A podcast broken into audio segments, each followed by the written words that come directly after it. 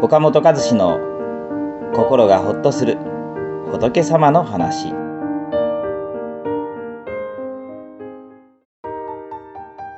家族やパートナーに不愛想になっていませんか？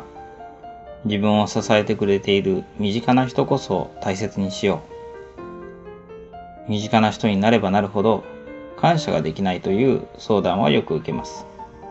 身近な人とは自分の両親や自分の夫、妻、子供、長年付き合っている彼氏や彼女といった人たちのことです。私たちは隣近所の住人や会社の上司、取引相手には気を使って丁寧な対応をします。まあ、これは嫌われたくないからですよね。ところが身近な人になると簡単なことでは嫌われない。愛想をつかされることはないと甘えているのか、だんだん物臭になっていきます。お礼や感謝の一言も言わなくなってしまうことがあります。嫌われていない、愛されているという安心感はとても大事なのですが、そこに甘えてしまうと家族であってもギクシャクしてしまいます。お釈迦様は親切にすべき相手を三つの田んぼに例えて教えられています。これを三伝と言い、秘伝というのは本当に困っている人。恩伝というのはご恩を受けている人。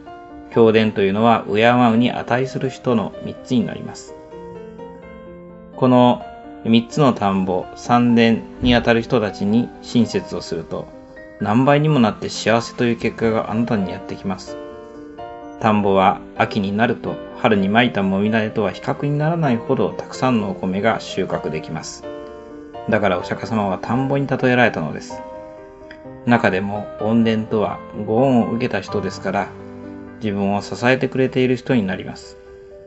だから赤の他人よりも自分を支えてくれている身近な人を大事にしなさいと教えられています。ところが私たちは往々にしてその逆になってしまう。父母恩重教という両親の王について詳しく説かれた仏典にこんな一節がありますよ。すでにして夫妻を認めれば、父母に背きたがうこと、恩なき人のごとく、兄弟を憎み嫌うこと、あだある者のごとし。妻の親族問い来たれば、銅にのぼせて供応し、室に入れて看護す。ああ、ああ、主情転倒して、親しき者は帰りて疎み、疎み者は帰りて親しむ。この意味は、結婚して所帯を持つと両親にはまるで他人のように接し、兄弟とは喧嘩した相手のように疎遠になる。そのくせ妻の家族がやってくるとちやほやもてなすということです。長い間身近で自分を支えてくれた人は粗末にして、関係ができて日の浅い人をちやほやしているのでは全く逆さまではないでしょうか。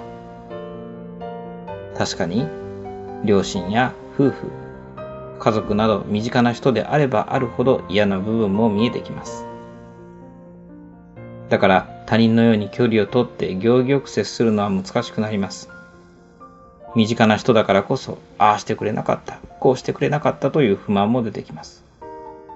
でも、身近な人とは精神的にも、時間的にも、あなたと最も一緒にいることが多い人たちです。その身近な人が大事に思えなかったら、あなたはいつも寂しく苦しい思いをしなければならなくなると思います。